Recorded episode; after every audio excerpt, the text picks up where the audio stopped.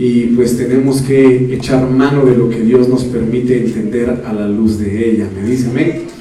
Quisiera platicarles esta noche sobre tener ánimo. A ver, eh, dígale que tiene a su lado, tenga ánimo hermano. Tenga ánimo hermano, tenga ánimo. Tenga ánimo. Eh, créame que lo que la palabra de Dios establece es tan real, pues sabemos perfectamente bien lo que ella establece y dice, que desde que Juan el Bautista, ¿qué dice hermano? Comenzó a predicar el Evangelio. Pero ¿por qué es que sufre violencia? Fíjense ustedes de que mm, el hecho de sufrir violencia implica, amado hermano, que ¿dónde está Dani? ¿Qué está haciendo? ¿Sabe? Bueno, implica, mis amados hermanos, que se está ejerciendo cierta, ah, cierta, ¿cómo se llama? Fuerza que se opone a determinadas circunstancias. ¿Me dice amén? Y esa violencia que espiritualmente comenzó a sufrir el reino de los cielos surgió porque comenzó a darse una enseñanza fuera de lo común, fuera de lo normal, en un ambiente espiritual muerto, eh, amado hermano, en una ceguera espiritual impresionante, en un, eh, ¿qué le diré yo? acomodamiento de, los, de los líderes religiosos en ese tiempo. Me dice amén. Había una situación tremenda cuando el Señor empezó a allanar su camino a través de Juan el Bautista. Porque ciertamente él venía y confrontaba a todos y les decía sus verdades y en base a esa verdad muchos eh, se arrepentían y eran bautizados. Entonces, cuando, cuando el enemigo, cuando espíritus inmundos, cuando potestades espirituales están ya acomodadas, instaladas dentro de determinado eh, corazón, área geográfica o X lugar, y al querer o pretender poner Dios orden a través de su palabra y de su espíritu, se conmueven, se molestan. Como por ejemplo, lo podemos ver desde el punto de vista terrenal. ¿Me dice amén? ¿En qué ejemplo le digo yo esto? Eh, por ejemplo, en el ámbito que yo me muevo, en el ámbito laboral, en cualquier lado, determinado grupo de trabajadores está acostumbrado a, ciertos, a ciertas comodidades. Por ejemplo, eh, le doy un ejemplo en el que en determinada, supongamos en determinada institución o en determinada empresa, el jefe ordenaba, miren ustedes, para nosotros el descanso empieza el viernes en la tarde. Así que todos están invitados a echarse una, una taconuda, echarse agua de cactus, licuado de pollo, como quiera usted llamarle, Y a ponerse alegres todos el día viernes en la tarde, por disposición del jefe, ¿va? Pero de repente viene otra persona y dice, no, esto está, está mal, ¿verdad? esto está mal. Entonces, se da cuenta de la pérdida que tiene la institución, que tiene, que tiene la empresa, y llega a querer cambiar ese hábito que tuvieron. Y todos los trabajadores, ¿qué pasa? Se enojan. Les cae mal cuando empiezan a controlarlos, cuando empiezan a supervisarlos, cuando empiezan a talonearlos, por decirlo así, ¿verdad? Y algunos empiezan a decir, sí me está acosando eh, eh, laboralmente, sí que está violando mis derechos laborales, en fin, porque se quiere poner un orden en lo que antes estaba desordenado. Entonces, en este sentido, mis amados hermanos, tenemos que considerar esta palabra. ¿Por qué? Porque el enemigo anhela que la iglesia que los hijos de Dios, incluso la novia, como dice la palabra de Dios, que Satanás se viste de ángel de luz, a manera de confundir incluso hasta los, hasta los escogidos de Dios. ¿Cuánto escogido de Dios hay afuera? ¿Cuánto escogido de Dios con llamados impresionantes hay allá afuera? Pero que el enemigo los ha engañado con acomodamiento, los ha, ha engañado, mi amado hermano, pretendiendo pensar que lo que están haciendo está bien y al final no está, no están bien. Entonces, nosotros de manera constante tenemos que cobrar ánimo en el Señor, pese a cualquier circunstancia. Entonces yo quiero primeramente leerle lo que dice Daniel capítulo 10 versículo 19 y dice acá, y me dijo el, ángel, ¿verdad? Le dijo a, a, Daniel, muy amado, yo quiero, yo quiero recordarle a usted que vino esta noche, a usted que está en este lugar, en este lugar, muy amado, muy amado. Yo quiero recordarle que usted es muy amado del Señor. Yo se lo quiero recordar, aunque no me diga amén, aunque sea como sea, yo quiero recordarle que usted es muy amado del Señor. Quizá no lo pudo amar su papá, su mamá, su hermano, su hermana. Quizá cualquiera no le puede demostrar ese amor que usted quisiera recibir. Pero viene el Señor y le dice, tú eres muy amado para mí. Tú eres muy amado para mí. Y qué precioso porque va concatenado con el temor. Y recordemos que la palabra de Dios establece y dice de que el perfecto amor de Dios echa fuera todo temor. Entonces el Señor quiere ministrarnos para poder tener ánimo y decir, yo te amo. Yo te amo. No importa qué hiciste, no importa qué dijiste, no importa cómo veniste hoy, esta noche, a este lugar. Yo te amo. Y nos dice, no temas. Porque recordemos que la antítesis de la fe es el temor. Me dice amén. Vuelvo a la carga con Pedro. Pedro no tenía miedo y lleno de la palabra y lleno del Espíritu de Cristo, porque obviamente el Espíritu fue quien hizo que eh, en Pedro fuera movido a caminar sobre las aguas, no tuvo temor alguno y caminó sobre las aguas. Me dice amén. Entonces, si estás sobre las aguas, si estás pasando cualquier circunstancia o como estés, el Señor te dice, eres mi amado. Y no temas, no temas. Viene el Señor, nos ministra su amor. Viene el Señor, nos ministra fe. Y viene el Señor y dice, te ministro paz. La paz sea contigo. Entonces, yo le ministro amor de parte del Señor, le ministro de su poder y de fe, y le ministro de esa paz. Esa paz que sobrepasa todo entendimiento. Esa paz incomprensible que el Espíritu se la ministra esta noche y que estos tres elementos le den fuerza, lo hagan esforzado y pueda cobrar usted aliento. Y créanme, como le voy a repetir, el Señor al primero que le hables a uno. Porque el Señor quiere enseñarnos a poner nuestra mirada en Él y no en el hombre. ¿Sí?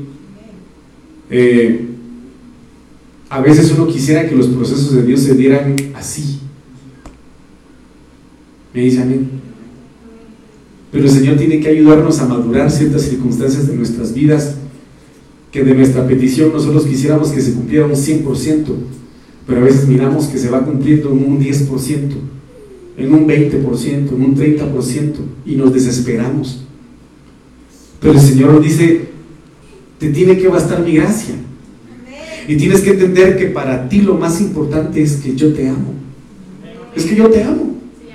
Es que en mi amor no debes tener temor, sino que yo te voy a pastorear y vas a tener paz. Y en medio de ese pastoreo yo te voy a esforzar. Y te voy a dar aliento. Entonces mire qué precioso, porque mientras él hablaba, dice, ¿Qué le ministró a Daniel? Fuerzas. Mientras nosotros dejemos que la palabra de Dios sea absorbida con un corazón sincero en nuestra vida, vamos a ir recobrando fuerzas. Vamos a ir, por favor niños, recobrando fuerzas. Y dije, miren qué tremendo es esto. Habla mi Señor porque me has fortalecido. Entonces en determinado momento decimos, no, yo ya no quiero nada. Yo no quiero seguir adelante. Yo ya no quiero, yo quiero voy a tirar la toalla y, me voy a dedicar a otra cosa menos a servirle a Dios. Pero cuando nosotros escuchamos la palabra de Dios, es como Jeremías. He sido avergonzado, he sido vituperado, he sido humillado, he sido perseguido, me han querido matar por hablar de ti. Y he decidido a veces ya no hacerlo. Parafraseando lo que dice ahí, ¿verdad? Pero siento en mi interior ese fuego. Ese fuego que de nuevo me mueve, me da el ímpetu, me da la fuerza. Y aunque yo vea caras estiradas, y aunque yo vea insultos, escuche insultos, aunque yo vea la indiferencia de tu pueblo que es duro de servicio, aunque quieran matarme y continuar eh, amenazándome o hacer cualquier cosa en contra de mí, ese fuego de nuevo hace que yo hable de ti. Entonces viene el Señor y a través de su palabra nos fortalece. Entonces dice la palabra de Dios para todos, me dijo, Daniel, no tengas miedo, Dios te ama. A ver, dígale que tiene a su lado, tú, hermano, no tengas miedo, Dios te ama. Dios te ama, vamos, dígale, Dios te ama. Recupera tu fuerza. A ver, cualquiera que haya perdido la fuerza, recupera tu fuerza. Recupera tus fuerzas. Levante sus manos y dígale, oye, en el nombre de Jesús proféticamente quiero recuperar mis fuerzas, Señor. Quiero recuperar esa vara de autoridad. Quiero recuperar, Señor, ese cinto para ceñirme. Quiero recuperar esas fuerzas y tener valor una vez más. Mientras Él me hablaba, yo empecé a sentirme mejor. Y dije, Señor, háblame. Ya tengo fuerzas. Ya tengo fuerzas. La BDN dice, después me dijo, no temas, hombre de las predilecciones. Qué tremendo. La paz sea contigo. Sé fuerte y mantente firme. Mientras me hablaba me sentí fuerte y dije, habla mi Señor, pues me has fortalecido. La nueva traducción viviente dice, mire que aquí conjuga las tres, une las tres palabras, no tengas miedo, dijo, porque eres muy, mire qué tremendo lo que dice el Señor porque eres muy precioso para Dios. Eres muy precioso, mi hermano. Si somos, si somos preciosos para el Señor, si somos amados por el Señor, ¿por qué tenemos que preocuparnos? ¿Mm? Que tengas paz, que tengas ánimo y que tengas fuerza. Mientras me decía estas palabras, de pronto me sentí más fuerte y le dije, por favor, háblame. A ver, dígale, Señor, por favor, háblame. Señor, por favor, háblame. Señor mío, porque me has fortalecido. Y digo esto porque de alguna u otra forma dice el libro de Job, Dios habla. Si Dios te habla a través de visiones, gloria a Dios. Si Dios te habla a través de sueños, gloria a Dios. Si Dios te habla a través de la revelación de su palabra, gloria a Dios. Si Dios te habla a través de hablar lenguas, porque dice que el que habla lenguas, amado hermano, y no profetiza, a sí mismo se edifica, edifica a Dios y se edifica a sí mismo, ¿verdad? Si Dios te habla por medio de una parábola, por medio de un mensaje que ves en la calle, gloria a Dios. Si te hace rema cualquier cosa que veas y, y ves los cielos y Dios te habla y escuchas la lluvia y Dios te habla, gloria a Dios.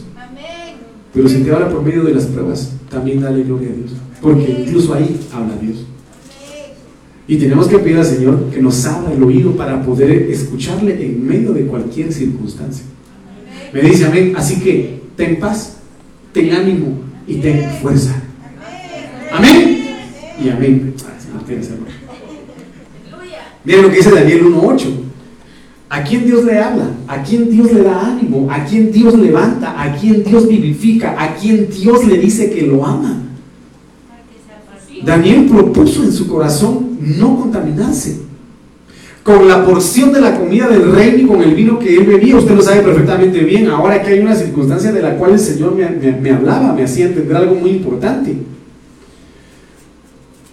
Cuando David era perseguido por todos sus enemigos, había un ataque constante, un ataque ferviente, un ataque a morir en contra de David constantemente. ¿Me dice amén? Sin embargo, en medio de ese ataque que Satanás, que sus adversarios a través de hombres, hermano, tenían en contra de David, David confió en el Señor, siempre reposó en él. Entonces en medio de ese reposo, en medio de esas circunstancias, viene Dios y le sirve una mesa a David. Porque lo dice, aderezas mesa delante de mí en presencia de mis escarnecedores. Pero también el enemigo viene y presenta diferentes situaciones que sirve sobre la mesa. Entonces viene el Hijo de Dios y aquel que se propone no contaminarse, amado hermano, logra entender que a donde debe ir es a, la mesa del Padre. Esa es la mesa del Padre. Se viene la mujer que tiene a su hija endemoniada, ¿verdad? Y entiende que hay dos mesas. Está la mesa de Satanás y dice, tu hija se va a morir. Si quieres comer muerte, vas a comer muerte. Y viene Satanás y dice, tu hija no va a ser sana. Entonces vas a comer ese temor, vas a comer de esa incredulidad, vas a comer de la desesperación, vas a comer de la ansiedad, vas a beber de, ese vino de la locura, o vas a servirte de los manjares que Dios te da. De esa fe, de ese amor, de esa esperanza, de esa, de esa paz. Y evitar lo que Satanás quiere dar a comer. ¿Está conmigo? Entonces, en este, en este sentido, pues vemos que Daniel se propuso no comer de lo que ahí había, comida dedicada a los ídolos. Pero en medio de las circunstancias que a diario vivimos, hermanos, tenemos que discernir qué mesa es la que está siendo servida en, el, en, X o Y momento. No sé si usted me entiende. No sé si me entienden. En un momento de cólera hay mesa servida.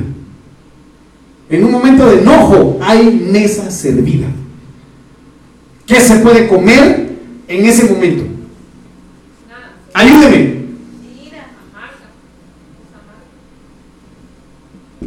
O comes gel de amargura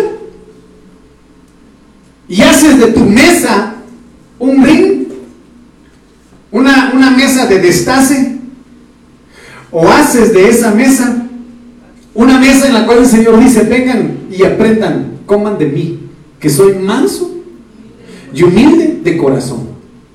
O vas a comer pleito, o vas a comer amargura, hielo, odio, resentimiento, o vas a comer paz, porque dice la Biblia, bienaventurados los pacíficos, porque ellos serán llamados hijos de Dios.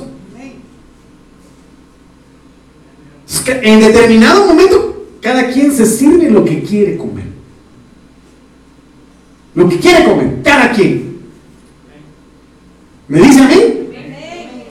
Entonces aquí miren, esto implica que cada quien, desde lo más profundo de su corazón, tiene que tener ese propósito, esa, ese, ese proponerse. Daniel, que tenía el propósito de no mancharse. Tener el propósito de no manchar. ¿Cuál es, tu, ¿Cuál es tu propósito aquí en la tierra? No mancharte.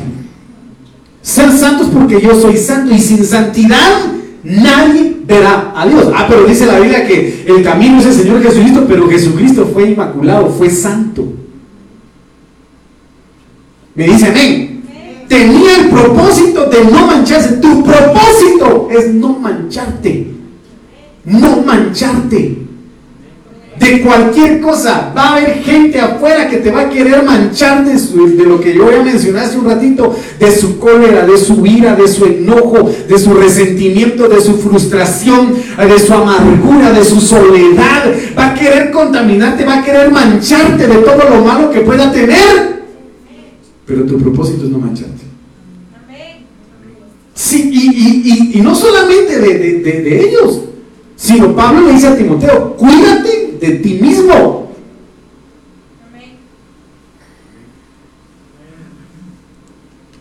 Está como prohibido tocar porque pintura fresca.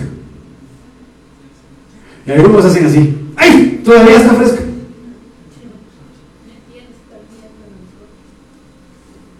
Y se manchan. Entonces, miren lo que dice acá en la traducción del lenguaje actual. Daniel decidió el reino de los cielos consiste en decisión. Como dice Marcos Witt, en una canción antigua dice, Señor, hazme un radical, como el águila al volar. Hermano, yo no sé si usted ha visto ese video donde dice que un águila baja o es un halcón, una de esas dos, esas aves que son impresionantes, desciende al mar y agarra un tiburón. Se lo lleva un tiburón. Hermano, titubea el águila, no titubea. No titubea, hermano, se lo lleva. Puede cargar el doble del peso de él. Entonces dice, Señor, hazme un radical, un hombre decidido, como el águila al volar, que dice, no quiero revolotear, Señor, hazme un radical. ¿Un radical? ¿Quién es un radical? Es alguien que está decidido totalmente. Un radical es como aquel soldado de la, de la, de la realeza de Inglaterra, hermano, que va a marcha, que te va, se le pone a una viejita enfrente y la jala atrás para que se quite. Porque así lo han hecho. No importa quién esté enfrente, ellos tienen que cumplir con su marcha y llegar a su destino. Tú tienes que ser un soldado de Cristo que no importa quién se te ponga enfrente, si el enemigo se te pone, tienes que patearlo. Incluso si, tienes a un familiar que te es piedra de no tienes que patearlo materialmente hablando o, humanamente hablando, no, sino que tienes que hacerte a un lado y seguir con tu marcha. Entonces él decidió ni siquiera oler lo que había ahí. Entonces el reino de los hijos consiste en decisión, en decidir. Todo me es lícito. Todo. Pero no todo te edifica y no todo te conviene y no todo te salva. Ni tampoco todo puede llegar a restaurar tu vida. Puede, puedes que haya sido restaurado por alguien y utilizado por Dios por alguien para ser restaurado. Pero tú tienes que avanzar más. Decidió. Entonces, mire, pues, cuando habla de proponerse del hebreo 77-60, sum significa afirmar. ¿Qué fue lo que hizo Daniel? Yo me afirmo en Dios. Yo me afirmo en Dios. No me importa qué, qué decrete el rey. Yo me quedo firme donde he decidido estar. Decisión. Me quedo firmado. Mire qué tremendo es esto. Proponerse es ajustar. Ajustar. Se recuerda que platicamos el día de ayer en relación a las puertas, ¿verdad? Dalet. En este sentido, cuando una persona decide entrar a otro ambiente, debe ajustarse a las reglas y a las normas que ahí están dentro de ese ambiente. Uno entra a una clínica, entra a un hospital y está la enfermera. Silencio. ¿Verdad que sí? Entonces, ¿qué tiene que hacer uno? Silencio. Entonces aquí mire, Daniel se propuso corazón entrar a la habitación de santidad, entonces se tuvo que ajustar a las reglas de él. Te van a perseguir, te van a querer matar, te van a querer destruir, no me importa. Yo entro a este ambiente de santidad y me propongo permanecer firme, no importa qué pase. Y ahí me quedo. Pero a veces en medio de las adversidades ya no queremos. No, yo no doy la talla, ya no aguanto, no puedo, no quiero. Y tanta cosa, hermano. Aplicar. Significa atesorar, cambiar, ceñir, convertir. Mire qué tremendo es esto. Decidir derramar, determinar, dirigir, disponer, echar, escoger, establecer, meditar. Qué precioso es esto porque me llamó la atención la palabra multiplicar. Multiplicar. ¿Por qué? ¿Por qué me llama la atención la palabra multiplicar dentro del significado proponerse?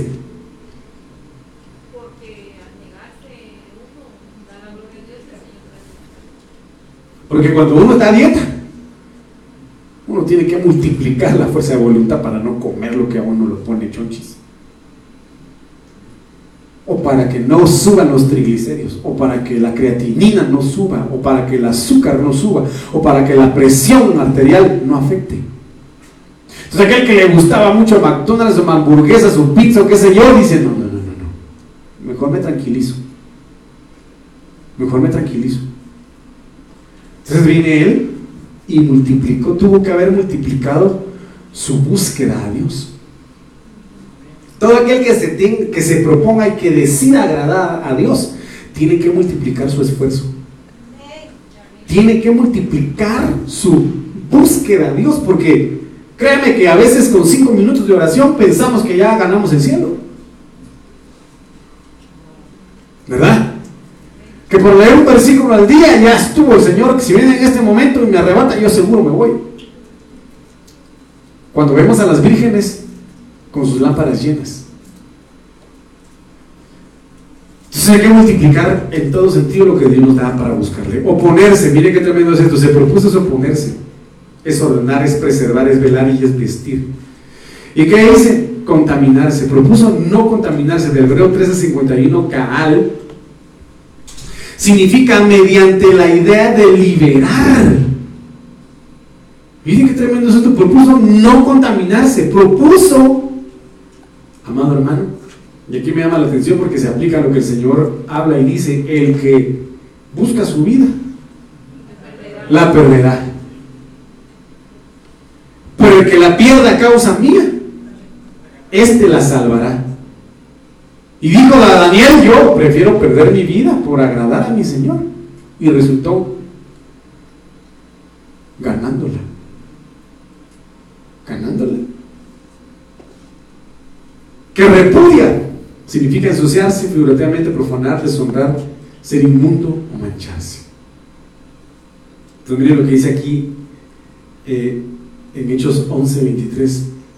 Era algo que mencionamos ya en determinado momento. Este, cuando llegó y vio la gracia de Dios, se regocijó y exhortó a todos, mire qué tremendo es esto, a que con propósito de corazón permanecieran fieles al Señor. ¿Desde dónde surge esa necesidad de ser fieles al Señor? Desde el corazón. Y para eso se tiene que tener un corazón limpio, un corazón sincero delante del Señor, con una fe no fingida. Entonces, que el Señor desate en nosotros ese anhelo, hermano, de proponernos serles, serle fiel a Él en todo momento, en todo momento, ser fiel, ser fiel, ser fiel y ser fiel y ser fiel y ser fiel y ser fiel y ser fiel y ser fiel y ser fiel y ser fiel y ser fiel. Y ser fiel, hermano. Aunque Satanás presente el fruto más delicioso, jugoso, deleitante y todo, fiel a mi Señor. Fiel a mi Señor. Fiel a Él. Pero desde lo profundo de nuestro corazón y, que el Señor limpie nuestras entrañas, limpie lo más profundo de nuestra alma, a manera de que nuestro corazón sea fuerte para proponerse ser fiel al Señor.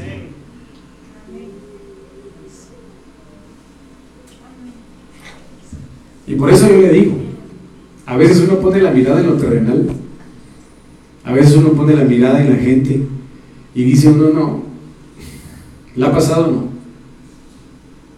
¿Le ha pasado? no. Pero después el Señor le habla a uno y dice, no, permanece fiel, permanece fiel, permanece fiel. Segunda de Corintios 9:7 dice, mire qué preciosa esta palabra, cada uno dé como propuso su corazón. Sí, pastor, eso se refiere a los diezmos, se refiere a las ofrendas, sí, es cierto. Pero ¿acaso no darse al Señor en santidad? También es cuestión de proponérselo en el corazón. Y hermano, es nuestro culto racional. Entonces, en este sentido, cada quien viene y como ha propuesto en su corazón, le da al Señor. Le da al Señor. Yo le voy a decir una cosa, yo le hablo de, mi, testimonio, de lo que yo viví. Dije, Señor, yo quiero alabarte, yo quiero adorarte. Yo quiero aprender a ejecutar guitarra. Me propuso en el corazón, me propuse. Bueno, de hecho, dice la Biblia que Dios pone en el querer como el hacer en uno. Y de Él venía el querer, de Él venía el, hacer. yo me, me, propuse en el corazón, Señor, yo quiero alabarte, yo quiero aprender a ejecutar guitarra. Hermano, me pasaba ejecutando guitarra, se me encallaban los dedos, se me encallaron los dedos, se me inflamaba, mira, amanecía dolorido de aquí de las yemas de los dedos. Pero yo, hermano, ensayaba dos horas, tres horas, ensayando guitarra.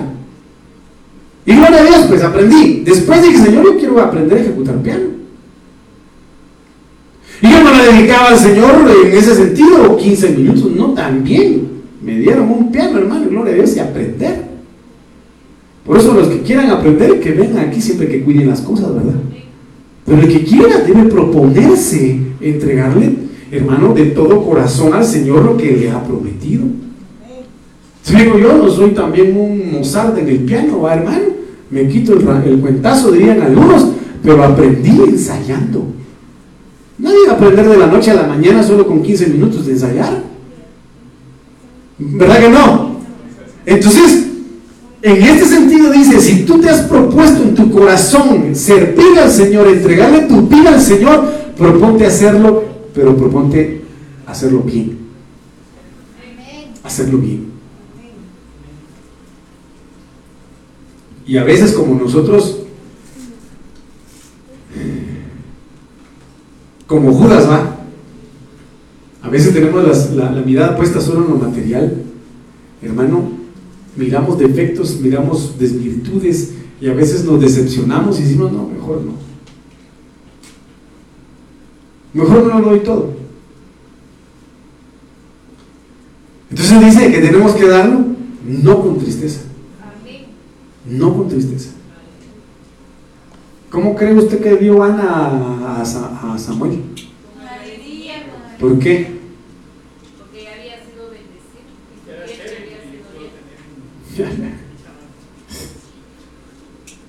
Tremendo. Tremendo. Porque dice, son más los hijos de la estéril. ¿Cuántos años esperó para que tuviera un hijo? Más de 10 años. Más de 10 años. Y que de repente, embarazada, hermano. ¿Cómo entregó a Samuel? Señor, yo te doy gracias porque esta es la prueba de que ahora soy fértil. Ahora te lo doy. Y yo sé que esto que estoy sembrando, tú lo vas a multiplicar. Y fue así, Dios le dio más hijos. Más hijos. Si tú te propones en tu corazón entregarle al Señor lo que has propuesto, pero bien dado, el Señor te lo va a multiplicar aunque se esté durmiendo en el culto, pero está aquí, el Señor le va a multiplicar sus fuerzas. Le va a multiplicar su tiempo, le va a multiplicar lo que usted está sembrando, porque lo está dando de corazón. Y no con tristeza. ¿Alguien viene triste? Si alguien viene triste, venga, lo ungimos y en el nombre de Jesús echamos fuera toda tristeza. Pero dice que se tiene que dar no con tristeza. Entonces viene Daniel y dice, ay, como quisiera yo comer de eso. Y triste. Se propuso en su corazón. No ¿Así triste no? No. No, definido. Alegre. Gozoso. No con tristeza ni por obligación. Miren, hermanos, los que están aquí, gracias a Dios, están voluntariamente, ¿verdad? Voluntariamente. O alguien que está aquí a la fuerza, hermano. Levante la mano el que diga, yo vine a la fuerza, pastor, la verdad no tenía ganas de venir. Sea sincero. Mira, ya levantó el hermano, mi hermano. El que no vino. Por eso no vino. Pero mire, no con tristeza ni por obligación. Porque Dios ama al que se da con alegría, si Jesucristo murió en la cruz con gozo. Él murió en la cruz con alegría, Él se dio, no con tristeza, sino como propuso en su corazón, sin tristeza ni obligación. Y por eso Dios dijo, este es mi Hijo amado, en el cual yo me complazco. Pero si alguien se da por condición, por interés, pues tal vez pueda recibir bendición, pero no de la forma que Dios quisiera. Porque Dios no se crea ni siquiera con un vaso de agua. Entonces propongámonos desde nuestro corazón entregarle lo mejor al Señor. Salmo 141.4 dice, cuando alguien no puede darse al Señor, hermano, dice, no dejes que se incline mi corazón a cosa mala, para hacer obras impías con los que hacen maldad, y no coma yo de sus deleites.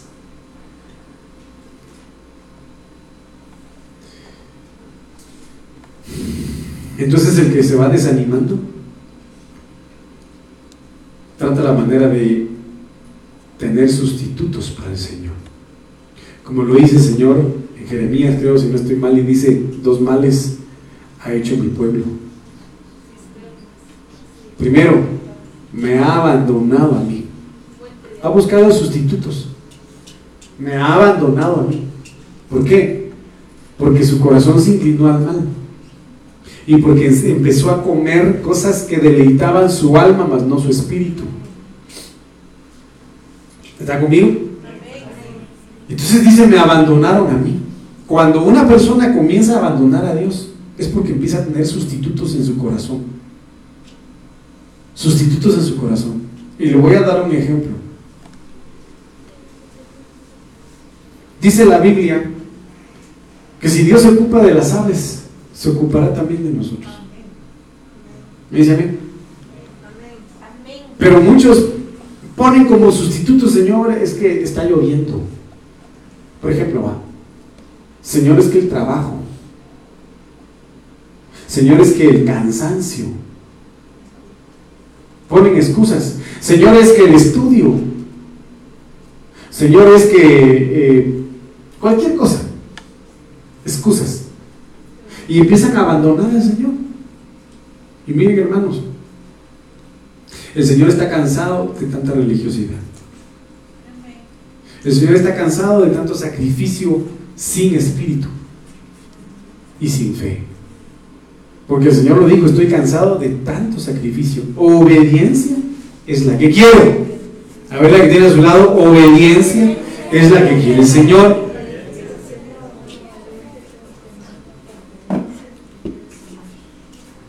Salmo 119, 36. Inclina mi corazón a tus testimonios. Inclina mi corazón a tus testimonios. Entonces miren lo que dice acá. Vamos a ver si lo encuentro.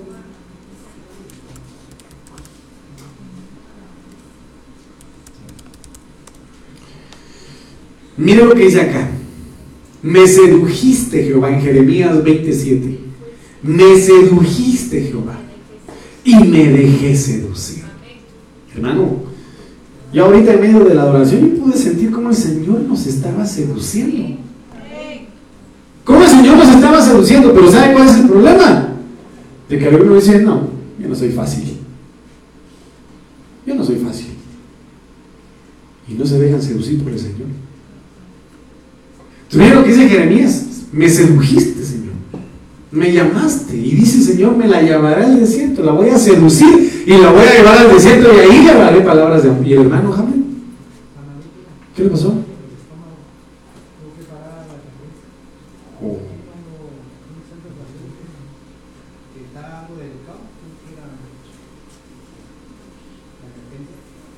Allá está, ¿no? Bueno, vamos a orar por él. Entonces, mire, pues mi hermano, me sedujiste, Jehová, y me dejé seducir, hermano. Déjese seducir por el Señor. A ver, mira que tiene a su lado, hermano. Déjese seducir por el Señor. No me distraiga y deje, deje que el Señor me seduzca, Que nada lo distraiga, hermano. ¿Cuántos tuvieron competencia cuando estuvieron conquistando a una a su novia? ¿Alguna vez tuvieron competencia? No. A todos los de los Zacateaga, puro botellazo, dice Manuel. Pero en este caso sí hay competencia de seducción. Aquí sí hay competencia de seducción. Aquí sí, hermano. Si Satanás peleó por el cuerpo de Moisés. ¿Ah? Si, ángeles se llevaron a, se llevaron a, ¿cómo se llama? A Lázaro. ¿Por qué se llevaron ángeles el, alma de Lázaro, el espíritu de Lázaro? Porque había lucha en contra o para pelear la vida o el alma o el espíritu de las personas. Entonces, en este sentido, hay una constante lucha de seducción. Y cada quien decide, hermano, a quién, por quién se deja seducir. Aquí dice Jeremías, me sedujiste Jehová y me dejé seducir. Más fuerte fuiste que yo y me venciste. Qué tremendo, ¿verdad? Pero mire la, contra, la contraportada, dirían algunos. de Jacob.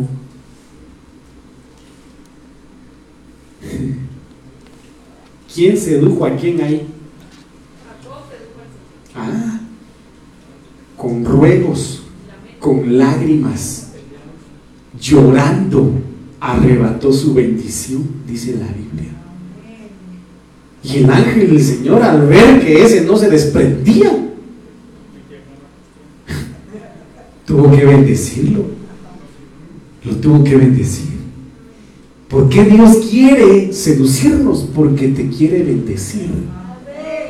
Por eso quiere Dios seducir tu vida para transformar tu caminar y vencer nuestra humanidad que nos hace caer y ser degradados delante de Él. Me pregunta hoy una persona y me dice,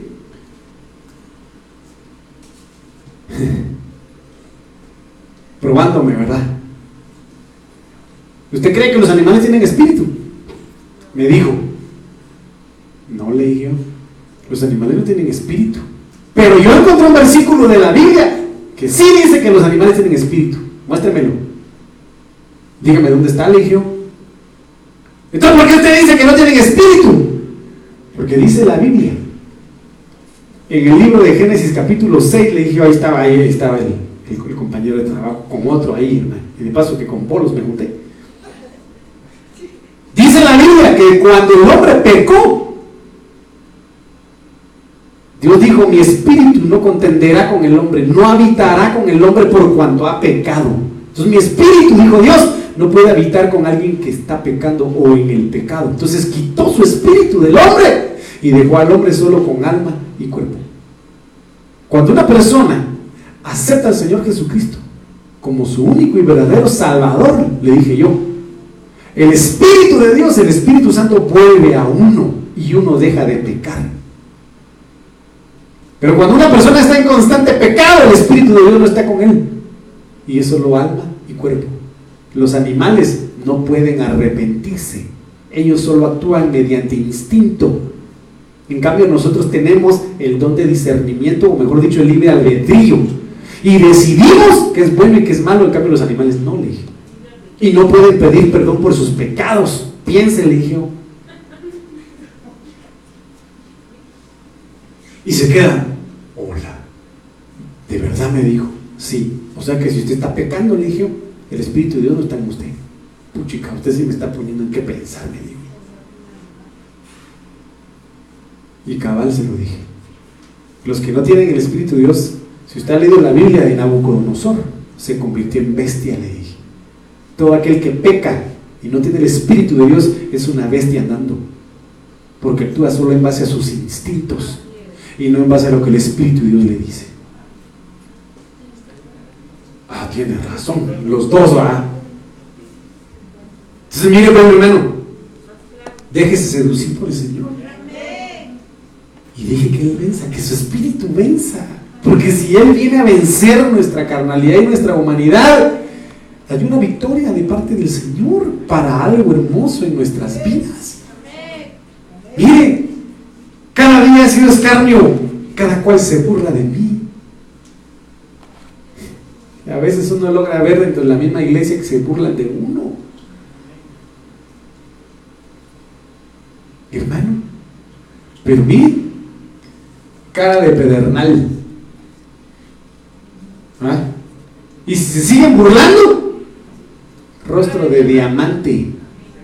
O sea, no te preocupes si se burlan de ti, Dios te va a llevar de gloria en gloria, de gloria en gloria, de gloria en gloria. Y aunque se sigan burlando y aunque sigan diciendo lo que tengan que decir, Dios te va a llevar de gloria en gloria y eso no se va a detener. Si, no, si te dejas seducir por el Señor, eso no se va a detener. Me dice amén. Mira lo que dice aquí en 2 Corintios 6, 17. Por lo cual salid en medio de ellos y apartaos, dice el Señor y no toquéis lo impuro, y yo lo recibiré. Tenemos que guardar nuestro corazón para no, siéntate bien, por favor, para no desanimarnos, mis amados hermanos, porque créame de que aunque muy apetitoso parezca lo que está allá afuera, le pregunto, ¿usted cree que Adán y Eva no se arrepintieron después? Por supuesto. Por supuesto. Qué tremendo eso, hermano. Entonces tratemos la manera de apartarnos de todo aquello. Voy a saltarme esto. Daniel 10:12. Entonces me dijo, Daniel, ¿cuántos Danieles del Señor hay acá? Hay Dios, pero medio dormidos. ¿Cuántos Danieles del Señor hay acá? ¿Cuántos Danieles del Señor hay acá? Bueno, que el hermano Sergio no diga amén. Daniel, no temas. A ver, ¿cuántos Danieles hay acá? Una vez más el Señor dice, no temas. Porque desde el primer día en que dispusiste tu corazón a entender, miren qué tremendo es esto. Porque desde el momento en que dispusiste tu corazón, no preguntarle al Señor por qué, sino para entender para qué. Y ya se murió esto otra vez. Mira.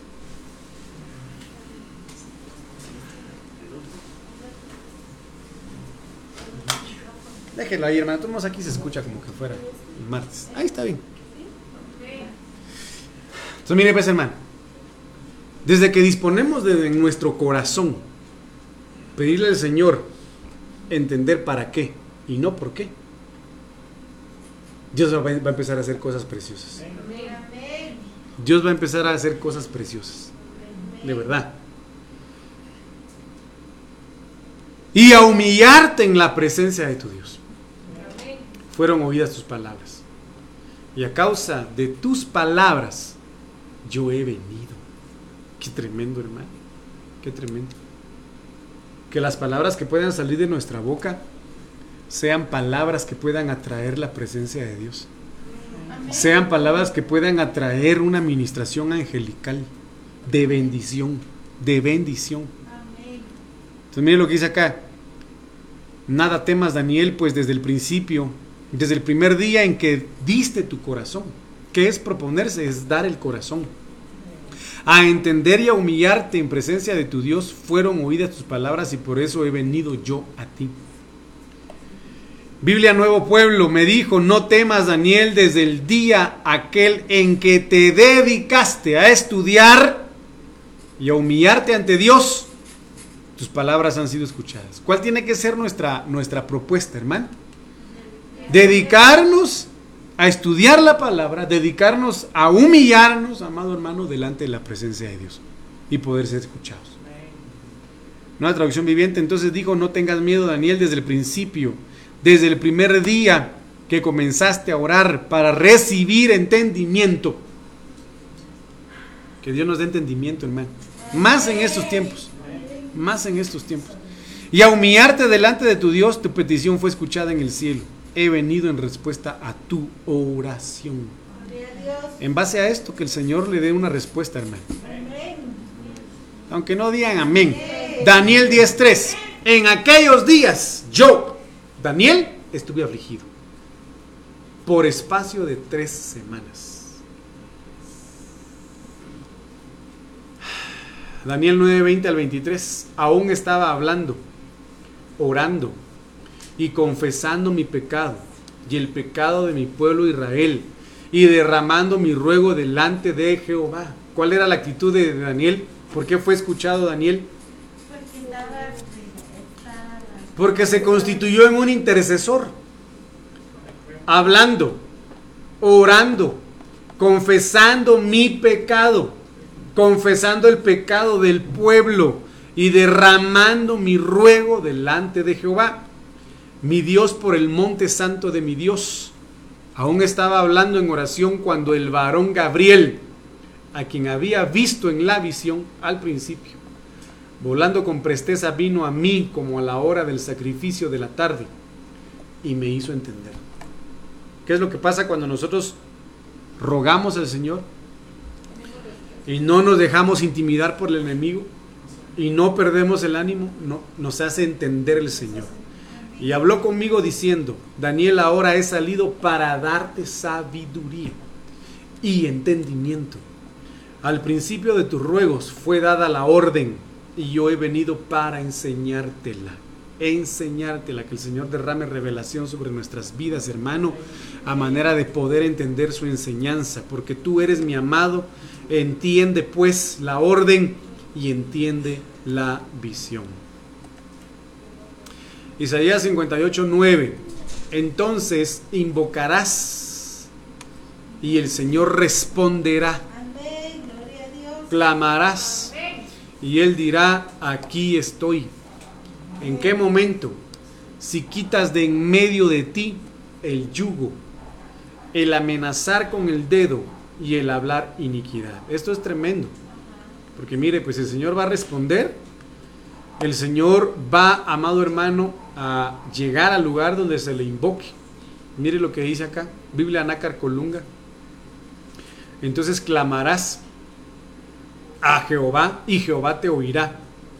Le invocarás y dirá, y él dirá, heme aquí, cuando quites de ti el yugo, el gesto amenazador y el hablar altanero. Para entenderlo de mejor manera. Traducción eh, que es TSJ. Entonces clamarás y Dios te escuchará. Aún hablando tú dirá, heme aquí, si quitas de ti la atadura.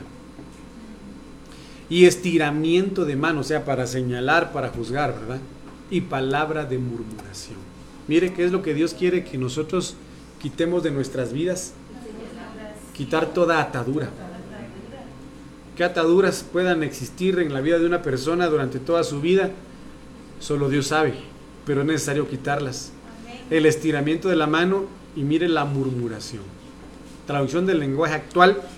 Si me llaman, yo les responderé. Si gritan pidiendo ayuda, yo les diré, aquí estoy. Si dejan de maltratar a los demás, mire qué tremendo es. ¿Cuántos quieren que Dios les responda? Dejemos de maltratar a los demás y no insultan. Y no los insultan ni los maldicen. Bueno, yo me quedo ahí, hermano. Póngase de pie, vamos a orar.